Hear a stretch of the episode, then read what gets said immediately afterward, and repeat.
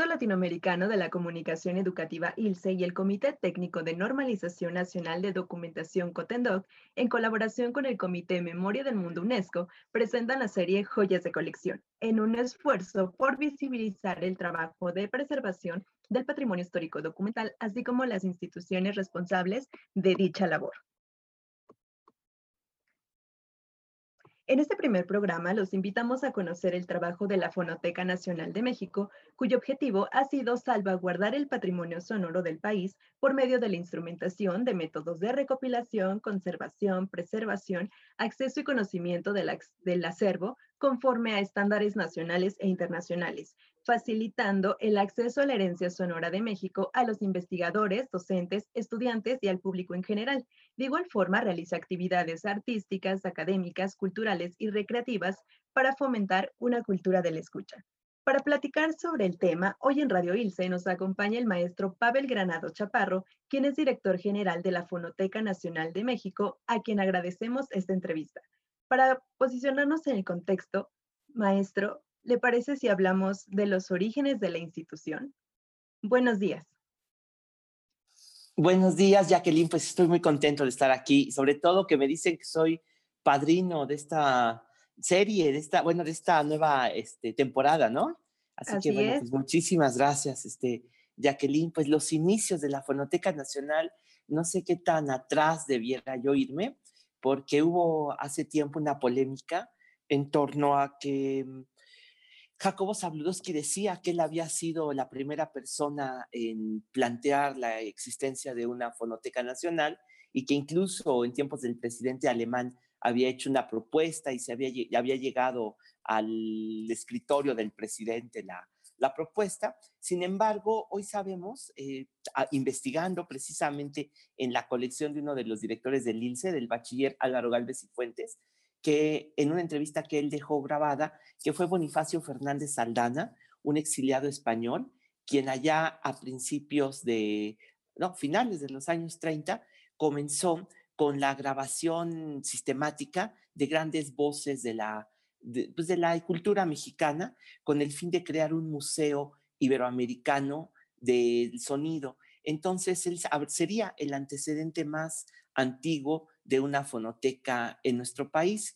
claro que él lo pensaba como algo más bien de carácter académico, educativo, eh, todavía sin, digamos, toda esta teoría que enmarca a una fonoteca y que le da mm, el sentido de la preservación, ¿no? Eh, y ya en tiempos más recientes, pues sí han ha habido fonotecas institucionales, la fonoteca de Lina, la fonoteca no sé, este, de, de, varios lugares que han tenido acervos sonoros, este, culturas populares ha tenido, etcétera, ¿no? Eh, pero realmente la Fonoteca Nacional lo que hace es conjuntar esfuerzos, eh, eh, centralizarlos, ponerlas pues, de manera estratégica para tener em, lineamientos generales en cuanto a la preservación sonora en nuestro país. Y eso tiene mucho menos tiempo, de hecho, eh, también platicando en torno a este tema, pues sabemos que el considerar a un disco, una cinta, como un documento sonoro o incluso la concepción de documento sonoro es algo muy reciente. Yo creo que no, llega ni siquiera al medio siglo, pues mm, esta conciencia del documento sonoro.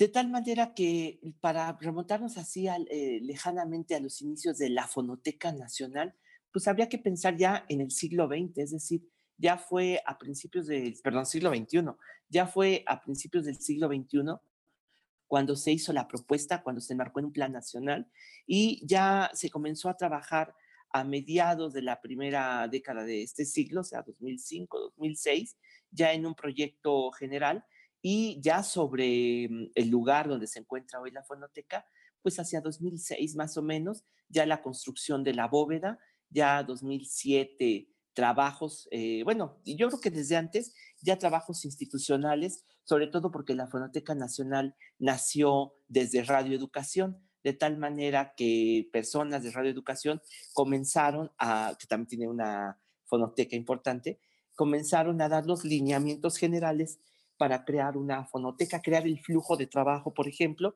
y ya hacia 2009 se inauguró la, fonoteca, eh, no, 2008, perdón, se inauguró fines de 2008, se inauguró 10 de diciembre de 2008, se inauguró la Fonoteca Nacional de México. ¿Qué motiva entonces, ya que nos, nos cuenta eh, los, un poco de los orígenes, cuál sería la motivación principal para crear una fonoteca nacional de, nuestro país? Bueno, pues yo creo fundamentalmente la historia, el saber eh, tomar conciencia de que los documentos sonoros eh, son frágiles, eh, no sabemos cuánto van a durar y necesitamos tener esa conciencia de la preservación. Yo creo que eso es fundamentalmente el primer interés de crear la, la Fonoteca Nacional. También yo creo que el conocimiento de la historia y las tragedias históricas que han ocurrido Em, en torno a los acervos eh, sonoros. Por ejemplo, yo podría eh, poner uno, este, el, que, por ejemplo, las compañías de discos eh, anteriormente, pues tenían sus discos, este, mm, que grababan artistas, conservaban la matriz de los discos, pero pues fundamentalmente eran grabaciones hechas para vender, ¿no?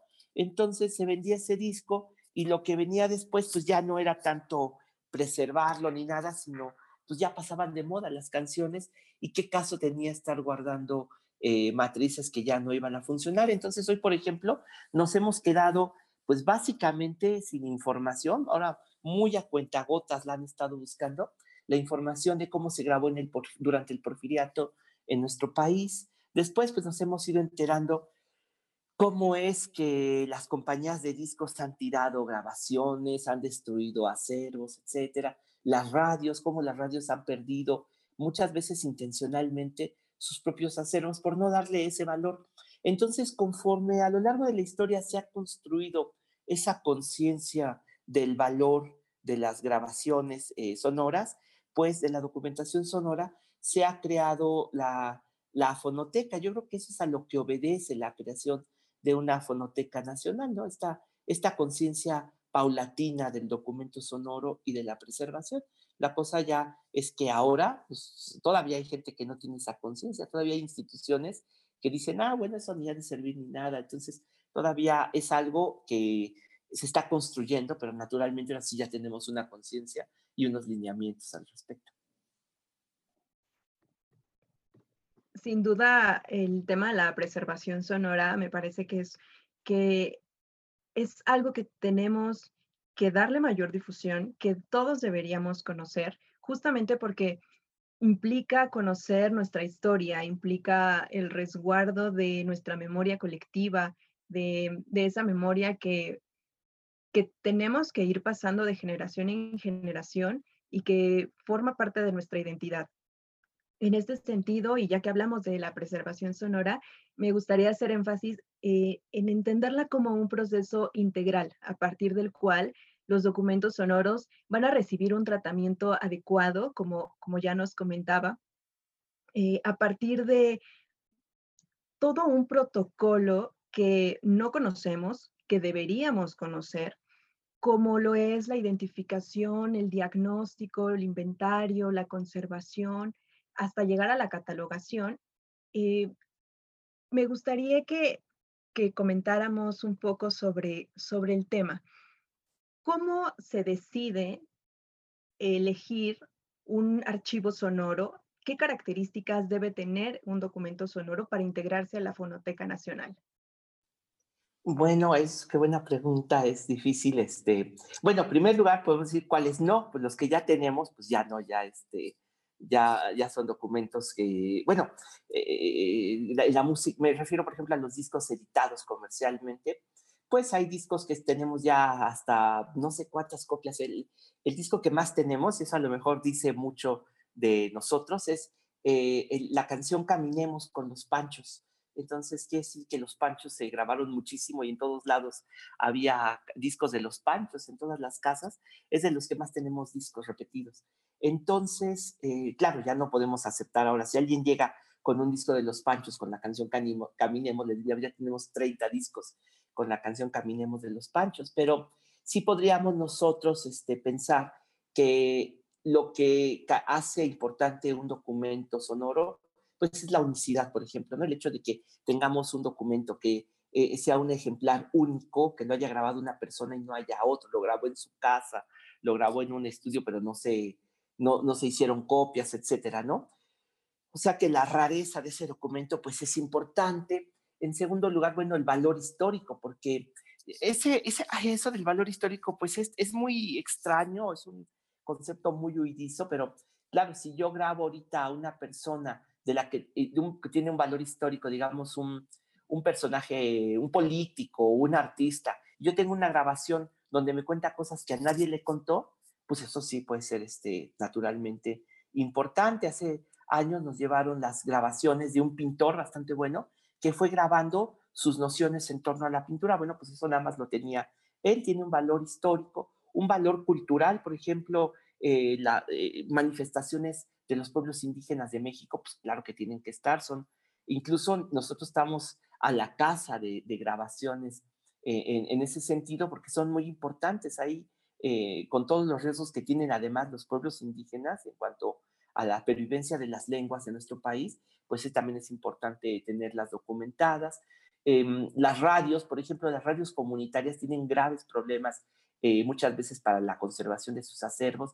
Bueno, todo esto, ¿qué puedo decir? Son, son cada, cada documento que nos llega, nosotros tenemos que valorar con estos lineamientos, ¿no? Si el valor eh, del cultural, la unicidad, el riesgo de ese documento, eh, la calidad artística, también el valor artístico que tiene esta grabación se debe de considerar. En fin, son algunos lineamientos muy generales que ya después vamos viendo nosotros en la fonoteca, pero además hay que decir que nosotros, bueno, es algo también que nosotros hemos estado trabajando eh, y que le hemos dado mucha importancia, el hecho de tener un comité curatorial, es decir, las distintas áreas de la fonoteca, el área de investigación, el área de conservación, el área de digitalización, incluso el área de administración, porque ya, bueno, ¿qué hace un administrador en un comité?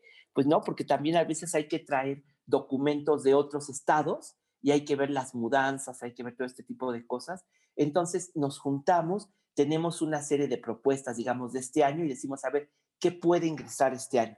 Y nosotros vamos viendo, por ejemplo, a la mitad de esta contingencia de la pandemia, nos llegaron unas fotos de unos discos que estaban, pero ya realmente en una situación tremenda, terrible, con hongos. Y eran discos únicos, son discos de lata sobre aluminio, o de, de acetato sobre aluminio, son los discos que se descarapelan.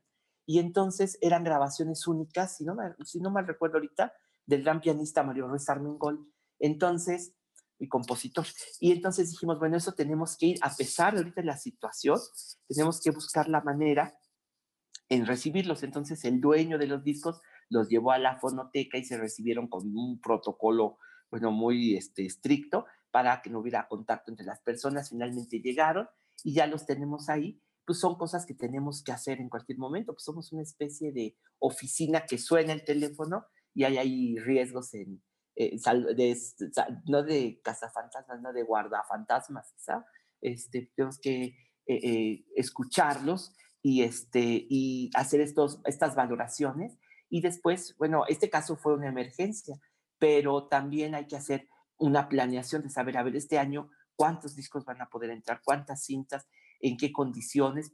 También administración, ¿por qué la administración? Porque tenemos carros especializados y a veces se llenan esos carros especializados para guardar discos. Por ejemplo, en 2018, 19, se nos llenó el último carro para aceptar discos LPs y tuvimos que crear otro nuevo. Entonces, todo esto eh, no, es una administración sobre, para la, el ingreso de los documentos sonoros. Nos llegó, por ejemplo, la colección de discos de Carlos Monsiváis. Naturalmente, pues eso es muy importante, ¿no? Claro.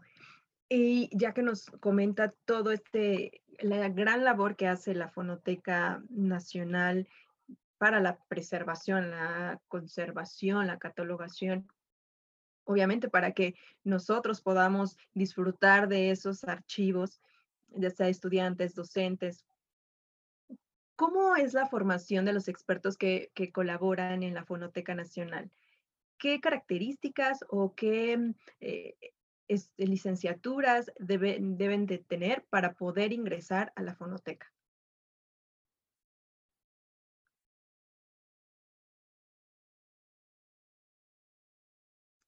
El micrófono, maestro. Gracias. Ay, perdón, ya estoy aquí, ¿verdad? Perdón, se me va la onda, pero eh, el, eh, hace años fueron a la fonoteca a filmar un documental y llevé a las personas a conocer la fonoteca. Uno de los documentalistas preguntó, les dijo, oigan, yo soy, yo tengo maestría en quién sabe qué y en diseño de audio y en no sé cuál. ¿Ustedes aquí qué, qué especialidad tienen? Y, y las personas que estaban ahí en la bóveda le dijeron, no, pues yo estudié comunicación, yo estudié, y dije, bueno, qué, qué extraño, porque ¿qué no tienen esas especialidades? Y bueno, pues ahí eh, le dijeron, no, lo que pasa es que nosotros hemos aprendido en las bóvedas de la Fonoteca Nacional.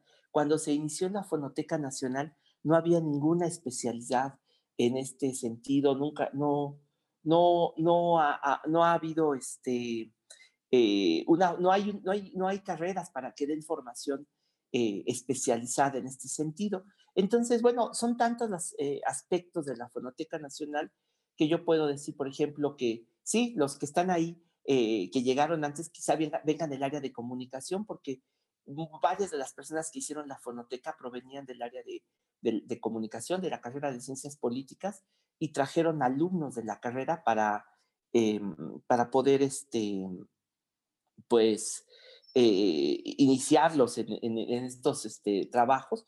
Sin embargo, pues yo puedo decir que es de lo más variado, porque, eh, por ejemplo, la, carrera de bibliotecología, pues naturalmente es muy importante, aunque tampoco tiene una especialización en documentos sonoros, pero es algo que debería de existir, pues sí, naturalmente. La carrera de, bibliotecología, comunicación, bueno, la ingeniería en audio, porque tenemos nuestros, nuestros compañeros que se encargan de estar con los discos, pero también, bueno, por ejemplo, los que conservan los documentos sonoros, no hay una carrera especializada en la conservación sonora, es decir, en aplicar técnicas para el tratamiento y, eh, de conservación de los, de, los, de los documentos, de las cintas, de los discos, pues eso hasta ahorita no se estudia. Em, pero también hay que pensar, eh, yo por ejemplo, yo vengo de la carrera de letras hispánicas, este, y sin embargo, pues me he dedicado muchos años a, escribir sobre la música en México, sobre los discos, sobre las compañías de discos. Entonces la investigación, hay no musicólogos, e, etcétera, hay, antropólogos, eh, pues no sé, son muy variadas las, las, eh, las disciplinas que están alrededor de la Fonoteca Nacional.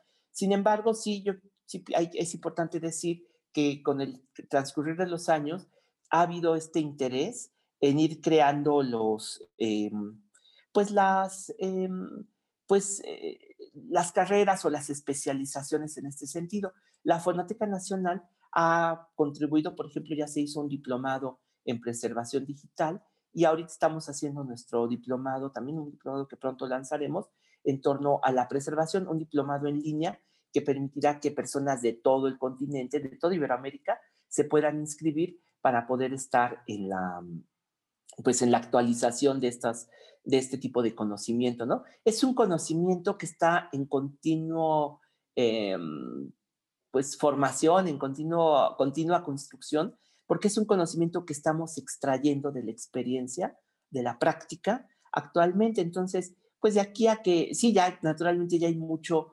teorizado, ¿no? Como decía Marx, que la teoría es em, práctica resumida, pues es eso. Yo creo que lo que estamos haciendo ahorita es construyendo, extrayendo de nuestra práctica una teoría que es que tenemos que compartir, ¿no? Y que irá llegando poco a poco a la academia, aunque ya está llegando a la academia, ya existe un Instituto de Investigaciones Bibliotecológicas y de la Información en la UNAM que se dedica a estos procesos, digamos. Sin embargo, ¿qué pasa? Que en la fonoteca, pues son no nada más lo técnico, sino también lo histórico, lo cultural, lo antropológico, lo etnomusicológico, es decir, hay varios aspectos que hablan de, ese conocimiento que se extrae de un documento sonoro. Bueno, es que esta relación es como un una nueva manera de, de, conocimiento inmenso, de conocimiento eh, total que se extrae de, la, de, los documentos sonoros, porque es como una forma de del conocimiento guardado como en una biblioteca, ¿no? Solo que en este sentido,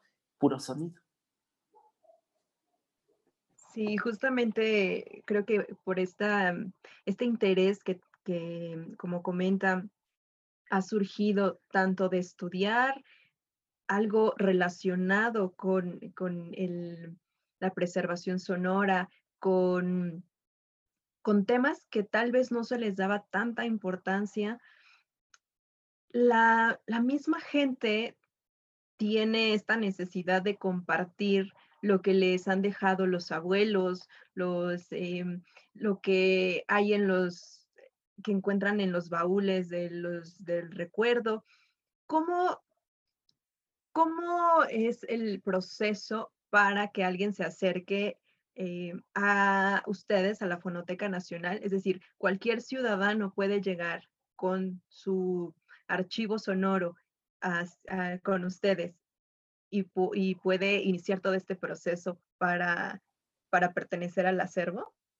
Bueno, sí, pero mm, yo les suplicaría que no vayan como los malos padres que abandonan a sus hijos, que luego han llegado con cajas y dicen, ahí está nuestra caja y se echan a correr. Este, hay que hacer un dictamen porque hay que valorar eh, el estado de los discos, eh, bueno, esta importancia histórica, estos lineamientos que habíamos dicho, pero sí, naturalmente todas las personas pueden ir porque uno de pronto se encuentra eh, con algún audio que uno no sabe y bueno, pues a lo mejor eso es importante. Ah, porque eso es una cosa que decía yo curiosa de esto del, de la importancia histórica, qué es lo importante histórico y qué no. Por ejemplo, si yo me grabo, ahorita estamos, bueno, ahorita sí tiene importancia, estamos hablando de un tema, pero por ejemplo, una grabación de, de teléfono que ahorita platiqué yo con algo, oye, ¿cómo te fue ayer y qué te este, comiste? Ay, qué bueno, bueno, adiós. ¿Esto tendrá un valor histórico o no? Pues aparentemente no, porque es algo que, que grabamos o, o, o, alguien que grabe un hijo chiquito, que diga, a ver, vamos a jugar y vamos a cantar y grabaron eso, o, o una conversación en una familia en el desayuno, ¿tiene importancia? Pues quién sabe. O sea, de primer momento pareciera que no. Sin embargo, por ejemplo, yo ahí me acabo de encontrar entre mis cosas unos discos y son discos que, unos chiquitos que se grababan hacia 1932 o 33, que la gente grababa en sus casas. Bueno, una conversación, todavía no sé qué tienen, pero ahí los tengo. Eh, una conversación de 1932 o de 1933 de una familia, ¿tendrá un valor histórico? Pues hoy sí, porque a lo mejor usan palabras que ya no usamos, en fin, eh, se refieren a ciertas cosas, algo, algo nos dice. Tenemos una colección del Colegio de, el Colegio de México en torno al corpus lingüístico de la Ciudad de México, es decir, grabaciones que hicieron lingüistas en los años 70 a los habitantes de la Ciudad de México. Claro, los lingüistas son mañosísimos porque tienen que valerse de unas mañas para decir a la, obligar a la gente a decir algunas palabras. Entonces a la gente no le pueden preguntar directamente, di tal palabra, porque la gente tiende a decirla bien, digamos, ¿no? Alterar o no sé qué. Entonces tienen que salir en la conversación espontáneamente algunas palabras. Entonces tenemos creo que 1500 cintas en donde platican con la gente de cualquier cosa con el fin de obtener ciertas expresiones, ciertas palabras, etcétera. Y eso tiene hoy un valor histórico. Bueno, en este caso sí llegaron por un convenio con el Colegio de México, etcétera. Pero la gente puede llegar a hablarnos y decirnos, tengo en mi casa estos documentos, tengo estas cintas, de hecho así han llegado y han llegado documentos muy importantes. Por ejemplo, eh, Alejandro Toledo, el escritor Alejandro Toledo, ah, tengo entendido que hace años llegó a la Fonoteca Nacional con la familia del escritor eh, Francisco Tan, que se llamaba en realidad Francisco Peláez, que tenía unos discos que él, él, había comprado ahí en los años 30, una grabadora para discos, este, discos instantáneos que se vendían entonces, uno podía grabar en casa.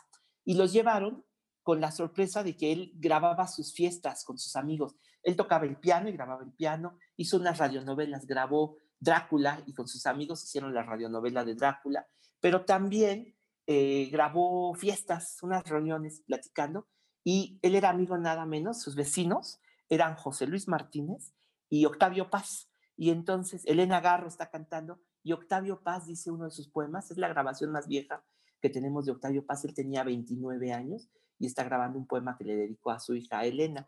Entonces, pues es, una, es un documento histórico y ese llegó, pues porque, bueno, aquí es excepcional, pero básicamente porque Alejandro Toledo le dijo a la familia de Francisco Peláez que fueran a la Fonoteca Nacional. Pero así van llegando personas y naturalmente es importante, uno no sabe si tiene o no tesoros en su casa, quién sabe.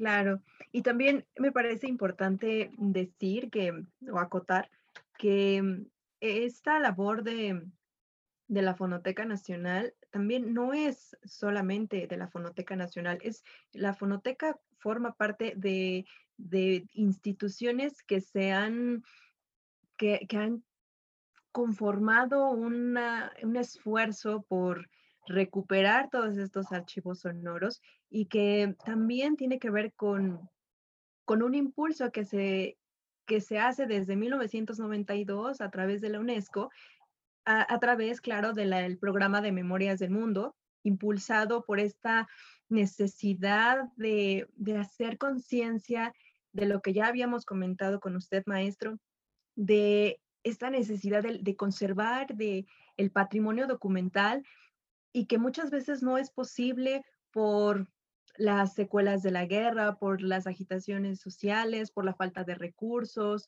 por el comercio ilegal, por la misma destrucción de, de los documentos sonoros y que afortunadamente se realizan estos esfuerzos internacionales para redescubrir y rescatar este patrimonio cultural que, que está en peligro. Y que sin duda este programa de Memoria del Mundo representó un parteaguas no solo en la preservación del patrimonio documental, también en el acceso y la sensibilización mundial con respecto a la importancia de la labor en términos históricos. En ese sentido, ¿cuál sería la participación de la Fonoteca Nacional en este programa Memoria del Mundo UNESCO? Bueno, pues somos parte del Comité Memoria del Mundo. De hecho, de las primeras cosas que me pasaron cuando llegué a la Fonoteca Nacional fue que me llegó una tarjetita con una invitación a ir, acudir a uno de los eh, reuniones de este comité.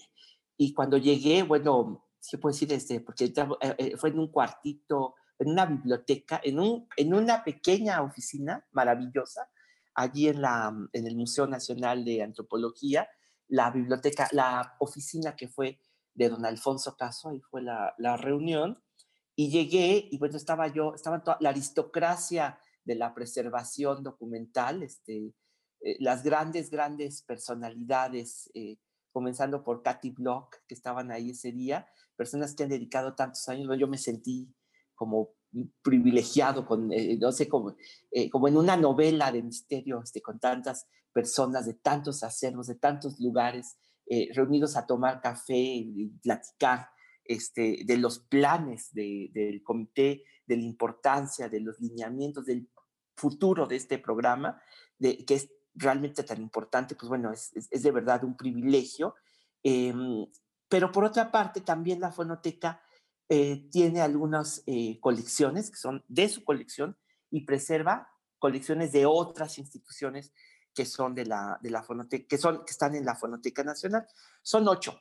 Em, son cuatro colecciones que están de parte de, de la Fonoteca Nacional, que serían la de Thomas Stanford, em, que esa es este, la de Henrietta Luschenko, una colección realizada por tres coleccionistas, que son Enrique Ramírez de Arillano, Belo Lieberman y el Eduardo Llerenas, y la colección, ay, me falta una, este, mm, la de, em, ay, son, son, cuatro, son cuatro colecciones, ahorita digo la, la que me falta, este, la de Helmer, Raúl Helmer.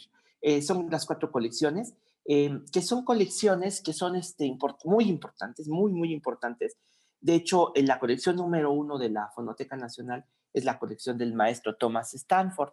Bueno, pues es una, este, son colecciones que tienen la, esta mm, eh, denominación de memoria del mundo, esta calificación, y, este, y son colecciones fundamentalmente em, hechas con, eh, son realizadas por musicólogos, por personas que han documentado la vida de la música de las regiones de México, lo que, bueno, esa es un, es un término un poco a discusión que le dicen música tradicional, música regional, pero bueno, son, son, es música de las diferentes regiones de nuestro país, eh, documentadas por personalidades, bueno, que tienen un trabajo verdaderamente maravilloso, ¿no? Entonces son estas cuatro eh, eh, colecciones dedicadas a la música, pero también tenemos otras colecciones, a ver si me acuerdo, son la colección de puntitas de Radio Educación, Foro de la Mujer que hizo esta a la de FOPA para Radio UNAM, que hace poco se le dio este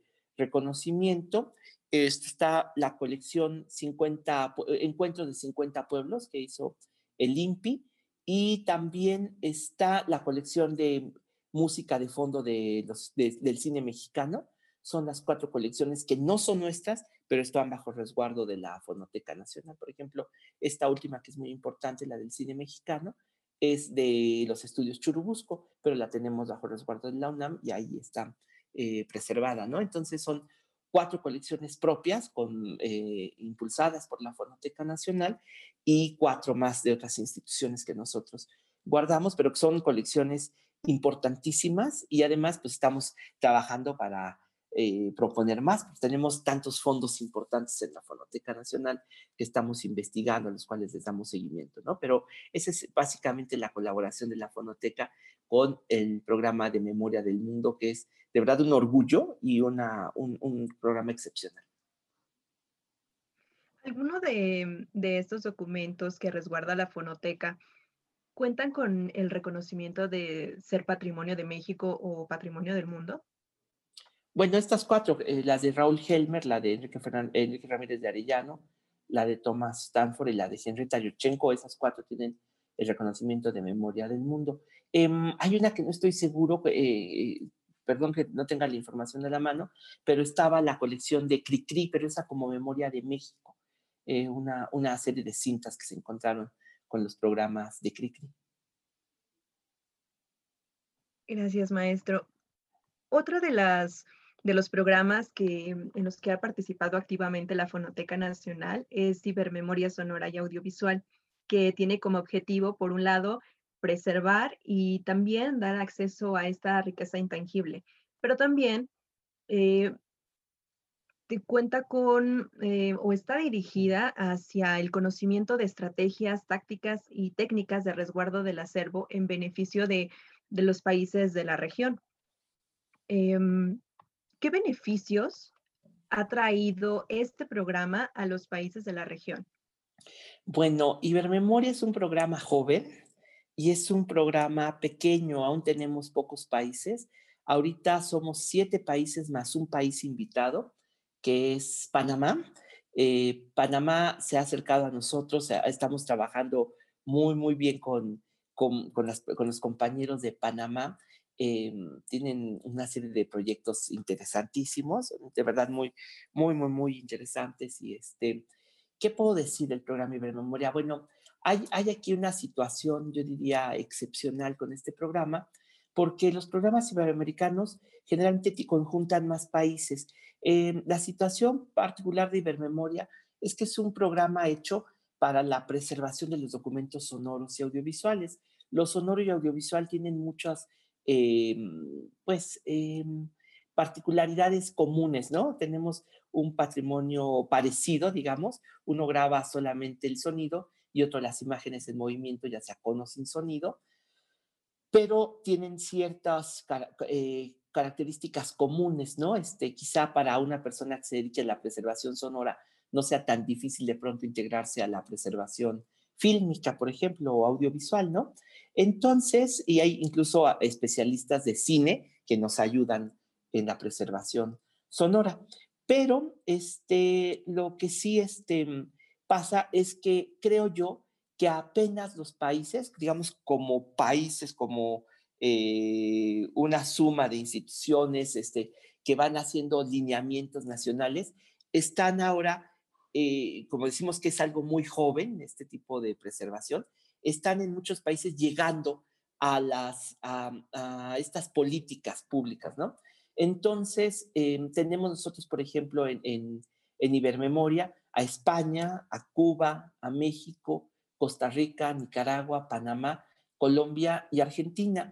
Pues los beneficios son, yo digo que son muchos, porque em, realmente yo puedo decir que esta, este tipo de trabajo que hacemos es un trabajo que, se puede, que puede hacer mucho con pocos recursos o con relativamente pocos recursos. Eh, claro que siempre son bienvenidos todos los recursos, pero incluso cuando nosotros llegamos, tuvimos que hacer, así vamos llegamos a la presidencia de Ibermemoria y vamos a hacerlo con lo que hay, incluso si no hay dinero, vamos a hacer cosas. ¿Qué pudimos hacer? Bueno, levantar una página de internet para, que conviviéramos como países, buscar, pedirles a los representantes de los países que nos mandaran los nombres de sus instituciones, del tipo de acervo que tienen, de la, de la tecnología que manejan, los expertos que hay, porque si hay algo, un problema que pasa en Panamá, pues a lo mejor en Nicaragua, Costa Rica, que están más cercanos a Colombia, puedan auxiliarlos, ayudarlos en algunas de las cosas que, tiene, que podrían necesitar Panamá o bien Colombia, etcétera, ¿no? Por otra parte, eh, el tema de la cooperación es muy importante porque lo que tiene un país lo necesita otro y tenemos información que estamos todo el tiempo este, nosotros compartiendo. Em, estamos nosotros haciendo eh, algunos em, apoyos. Por ejemplo, ahorita mismo la Cinemateca de Nicaragua está recibiendo ayuda de la Cineteca Nacional de México. Entonces, por medio del programa los coordinamos para que den unas capacitaciones que la Cinemateca Central de, Nicaragua, que está en Managua, va a repartir, va a distribuir entre los expertos en todo el país. Eh, ahorita mismo estamos dando asesorías en digitalización de parte de la Fonoteca Nacional para una estación de radio que ganó un apoyo del de Ibermemoria para la digitalización de sus cintas entonces están recibiendo asesorías de los técnicos de la fonoteca para Argentina. Entonces, compartir este conocimiento es importantísimo y naturalmente el diplomado que vamos a hacer nosotros próximamente. Realmente estamos haciendo muchas cosas, realmente lo hacemos pues fundamentalmente con mucha voluntad, con mucha cooperación, con, con, este gusto que, que, están trabajando los representantes de todos los países de memoria. Y naturalmente estamos nosotros pidiendo a los demás países que se integren este, porque es, es algo muy importante y hay que aprovechar que ahorita eh, está, hay tantos eh, documentos, tantas, eh, tantos acervos. una vez una muchacha de Colombia, una, una joven este, documentalista muy interesada, en la preservación sonora, me dijo es que en nuestra área, en, nuestra, en donde nosotros nos manejamos, hay muchos incendios invisibles. Me lo dijo con respecto al incendio de la Catedral de Notre Dame, que pues nos llenó de tanto pesar, pero decimos, bueno, pues incendios invisibles, porque ahorita en algún lugar se está, se está rompiendo un disco, se está eh, echando a perder una cinta que seguramente tiene material muy importante, ¿no? En algún lugar del mundo. Sí, claro. Y em, em, ya que menciona la cooperación internacional y esta, mm, el establecimiento de, normas y mm, lineamientos que no solamente sirven a México, sino también a los países de la región, ¿podríamos decir que esta es la esencia de Cotendoc? Su micrófono. Perdón. Sí, claro, Cotendo, que es muy importante. También la fonoteca ha estado trabajando, ya sea encabezando algunos proyectos o este, colaborando en otros. Y es una manera también, pues de manera nacional, eh, relacionarnos con, con otras instituciones, compartir nuestro conocimiento. Creo que ese es muy importante en este sentido que decíamos, de que estamos produciendo conocimiento, pero lo tenemos que sistematizar, porque muchas veces el conocimiento que tenemos ahí, bueno, podría parecer que estamos ahí, lo estamos como, estamos friéndonos en el mismo conocimiento, pero que nos pertenece a nosotros y no lo compartimos. Y resulta que gracias al Cotendoc, gracias a este comité, lo que estamos haciendo es extraer ejemplos. Decimos, a ver, tenemos que enfrentarnos a cierta problemática y cada una de las instituciones desde sus distintos eh, trabajos comparten lo que están haciendo con, con los demás y lo estamos sistematizando, estamos haciendo una normatividad, estamos haciendo algunas reglas, estamos compartiendo, estamos haciendo que algo que es muy etéreo y abstracto, que es una regla, tenga este cuerpo de la cotidianidad, este cuerpo del conocimiento de todos los días, ¿no? Entonces, sí, sí, naturalmente Cotendoc es para nosotros valiosísimo. Nosotros colaboramos y nosotros, de hecho, ahorita estamos haciendo una cosa que hicimos ahora en esta, eh, durante la contingencia eh, sanitaria, que, hemos podido trabajar eh, a distancia, ha sido el trabajo de la norma mexicana de digitalización. es algo que la fonoteca ha estado haciendo con, con, otras este, instituciones, ¿no? Gracias al, al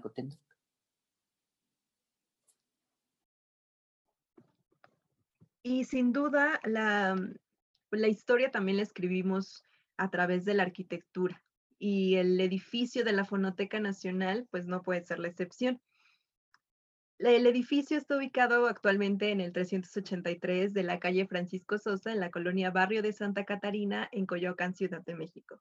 La Casa de Alvarado ha albergado diferentes instituciones como la Biblioteca de la Secretaría de Hacienda y Crédito Público, la Enciclopedia de México, la Librería de la Secretaría de Educación Pública. Fue también el lugar donde pasaría sus últimos días el Premio Nobel de Literatura Octavio Paz. Este recinto, que ahora es la Casa de los Sonidos de México, es un edificio del siglo XVIII construido con influencia andaluza y morisca, declarado monumento histórico. Em, maestro, ¿nos podría contar qué llevó a instalar la Fonoteca Nacional en la Casa Alvarado? Sí, claro que sí. Bueno, sí es una casa bellísima. Aquí encerrado, pues claro que le extraño porque es una casa verdaderamente fantástica. Es una casa maravillosa del siglo XVIII en un cuadrante privilegiado porque somos vecinos de Salvador Novo. Ahí vivió. Ahora la casa de Salvador Novo ya no existe, la tumbaron y es un fantasma célebre que tenemos ahí. También vivió Dolores del Río a unos pasos, más lejecitos eh, Miguel Ángel de Quevedo y más lejos todavía este, el Indio Fernández, o sea que tenemos muchos vecinos este, muy, muy queridos, aparte de los vecinos eh, actuales, que también están ahí, que, pues, a, los cuales tenemos también muy buena relación con ellos. Este, es una casa, bueno, vivió ahí Celia Nutal, la la, este, experta en códices, eh, eh, arqueóloga y que describió uno de los códices muy importantes, el códice Nutal, que acabo de leer, no, sé si hoy o ayer en el periódico, que posiblemente pueda venir a México el códice Nutal, que, no sé si sea el mismo que exploró, Anton, investigó Alfonso Caso. Ella vivió ahí. Entre otro personaje muy importante que no vivió, pero se hospedó en la Casa Alvarado, es este mm, eh. Lawrence, nada menos que el novelista inglés D.H. Lawrence estuvo en la casa Alvarado viviendo.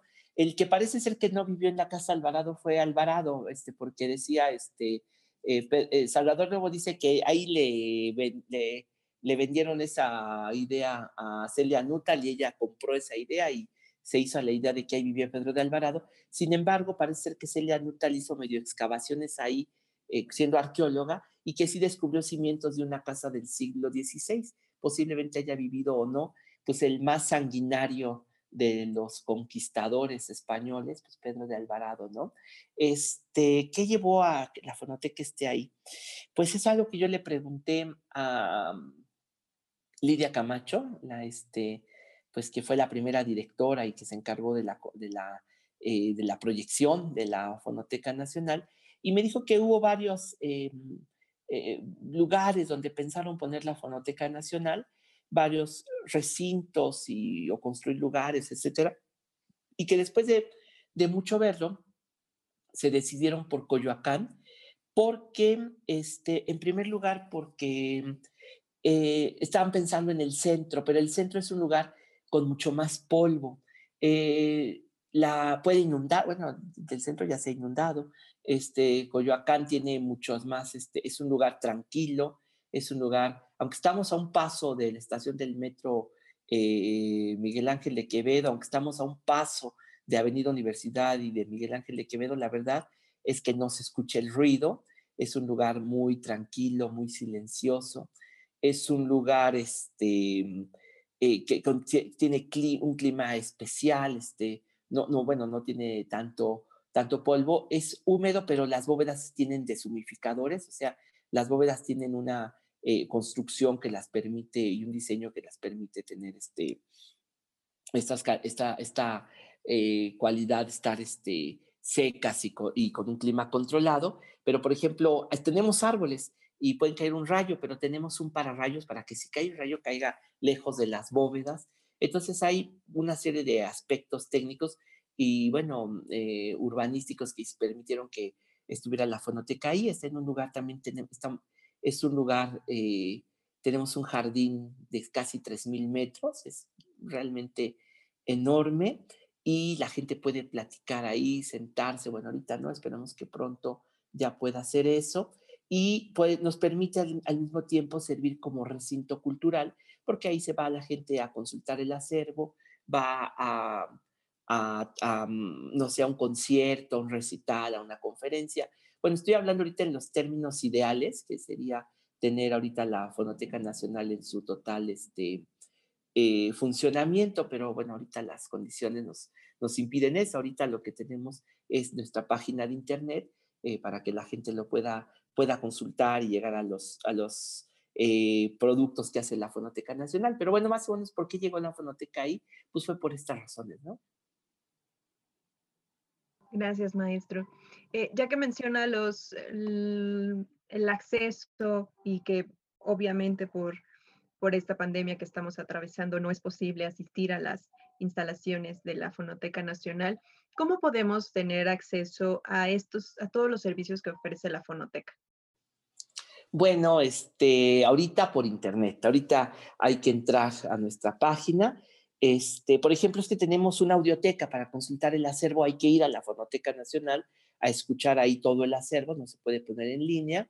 Eh, desde Tlaxcala y desde Mérida se puede tener acceso a la, también al, al, acervo de la fonoteca, naturalmente cuando estén abiertas las instituciones que albergan estos este, accesos remotos, pero ahorita pues básicamente creo yo que hay dos, dos formas de tener acceso a, nuestro, a, nuestras em, actividades.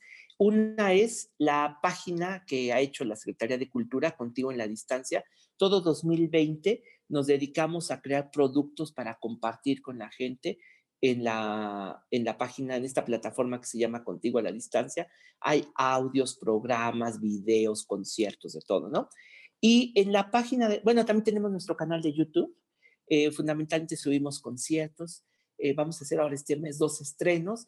Y en, eh, tenemos, por ejemplo, en nuestro canal un jardín sonoro para que no extrañemos tanto nuestro jardín filmamos, hicimos muchas, muchas tomas de este jardín sonoro, de las plantas, de, los, de la arquitectura, es también un jardín histórico.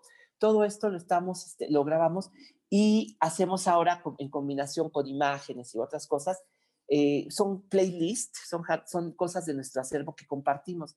Por ejemplo, ya hicimos sonidos de los pueblos indígenas, la música de baile de los años 20 y de los años 30, eh, la música del cine. Hicimos, por ejemplo, cine de terror para el 2 de noviembre, para nuestro jardín sonoro de noviembre, hicimos la música de las películas de terror. Y fue, bueno, estaba la gente muy contenta. En fin, este, los sonidos de la independencia, la música que escuchó el padre Hidalgo, lo, lo hicimos también en su momento. Y ahora lo que tenemos, bueno, en la página fonotecanacional.gov, este, ahí lo que tenemos es una serie, si ustedes entran a la página, fonotecanacional.gov, hay un este, botoncito que dice servicios. Le dan clic y allí están todas las cosas que nosotros hacemos, nuestros programas de radio, los conciertos que tenemos, el mapa sonoro, la musiteca, en fin, este, todas las cosas que tiene la fonoteca, ahí están en este, en este botón que tiene la Fonoteca Nacional. Gracias, maestro. Sin duda, todo se transforma y mm, tenemos que adaptarnos a las nuevas condiciones y a las, a las condiciones eh, venideras. ¿Cómo se imagina que será la fonoteca del futuro? Ay, caray, pues este, una fonoteca, pues como esas jungla de sonidos que es, quizá este, algo que va a ir cambiando con el tiempo, es que, como lo ha dicho, lo hemos platicado con gente de muchos lados, este, con gente de la UNAM, acerca de que mucho de lo que tenemos tiene derechos de autor. es el gran, como nos dice nuestra amiga Perla Olivia Rodríguez de la UNAM, eh, es el gran talón de Aquiles de las fonotecas del mundo. No podemos compartir gran parte de lo que tenemos porque los derechos de autor no son nuestros, o sea, bueno, o están, o todavía no son, este, eh, no, todavía no están libres de derechos los documentos. Sin embargo, poco a poco se irán liberando estos documentos para la mayor escucha. Entonces, yo pienso que en el futuro vamos a tener más posibilidades de compartir documentos, en el futuro habrá una mayor conciencia de la gente, en el futuro habrá esta disciplina mental o sí, esta disciplina académica de que todo lo que yo investigue, de todo lo que yo quiero escribir, algo hay en los documentos sonoros, no nada más en las bibliotecas o en Wikipedia, sino también en, la, en, las, en las fonotecas del mundo. Entonces, tener estos, estas redes de acceso de, es, es la fonoteca del futuro. También yo pienso que estamos viviendo ahorita la resurrección de los acervos, de los archivos, porque muchas veces pues, la gente tuvo guardadas en casas, en sus cajas, ahí fotografías, audios, libros, manuscritos, y teníamos como el fetiche del libro, de que el conocimiento está en los libros. Y no, resulta que el conocimiento está en las fotografías, en los manuscritos, en los audios, en el video, en el cine, en, en los objetos, está el Museo del Objeto. Y entonces hoy eh, que estamos, todos vamos a dar al mar, que es la digitalización, vamos a estar compartiendo eh, información gracias a las posibilidades que nos dan las nuevas tecnologías. Entonces, la fonoteca del futuro se va a tener que fundir y confundir con los demás acervos en este gran mundo que son el conocimiento pues en línea, ¿no? Yo creo que eso es lo que le espera, creo, a las fonotecas y a la Fonoteca Nacional. Y ojalá que el público que nos esté escuchando pueda acercarse a los materiales que tiene la Fonoteca Nacional para que los conozca, para que eh, para ampliar esta memoria que tenemos y compartir con quienes no lo conocen. Maestro, ¿algo más que quiera agregar, que quiera compartir con el público de Radio Irse? Bueno, nada más que, bueno, que les agradezco mucho, que qué placer platicar con todos eh, con, con, usted, Jacqueline, y con eh, poder pues, transmitir estas palabras a, los, a quienes escuchan Radio ICE. Por cierto, que nosotros en la fonoteca tenemos el acervo del bachiller Álvaro Galvez y Fuentes, que fue eh, director del ILCE hace, en los años 70, fue el creador de la telesecundaria, pero también fue el primer, para mí, el primero y más maravilloso documentalista sonoro de México él fue el primer periodista que tuvo, que contó con una cinta, con un aparato de cinta de carrete abierto portátil y eso le permitió salir a la calle e ir a grabar a su casa a don Alfonso Reyes, ir a grabar una fiesta en casa del Indio Fernández, subirse a un camión a de hoy, grabar eh, un viaje a Veracruz mientras platicaba con todas las personas que viajaban en el camión, le permitió bajar al metro de Nueva York en los años 50 subir a la Catedral de Notre Dame y grabar sus campanas. Todo eso hizo el bachiller y es hoy para mí uno de los grandes, grandes personajes con quienes estamos en deuda y por suerte tenemos su acervo en la Fonoteca Nacional. Muchas gracias, maestro. Pues los invitamos a que se acerquen a la Fonoteca Nacional, a, que escuchen em, toda esta entrevista y hemos llegado al final de este primer programa de joyas de colección. Agradecemos una vez más la participación del maestro Pavel Granados Chaparro, que es director general de la Fonoteca Nacional de México, y a ustedes por habernos acompañado. Los invitamos también a mantenerse en contacto con nosotros a través de nuestras redes sociales. En Facebook nos encuentran como arroba y en Twitter como arroba. Los esperamos en el siguiente episodio. Se despide de ustedes Jacqueline Alarcón. Hasta la próxima.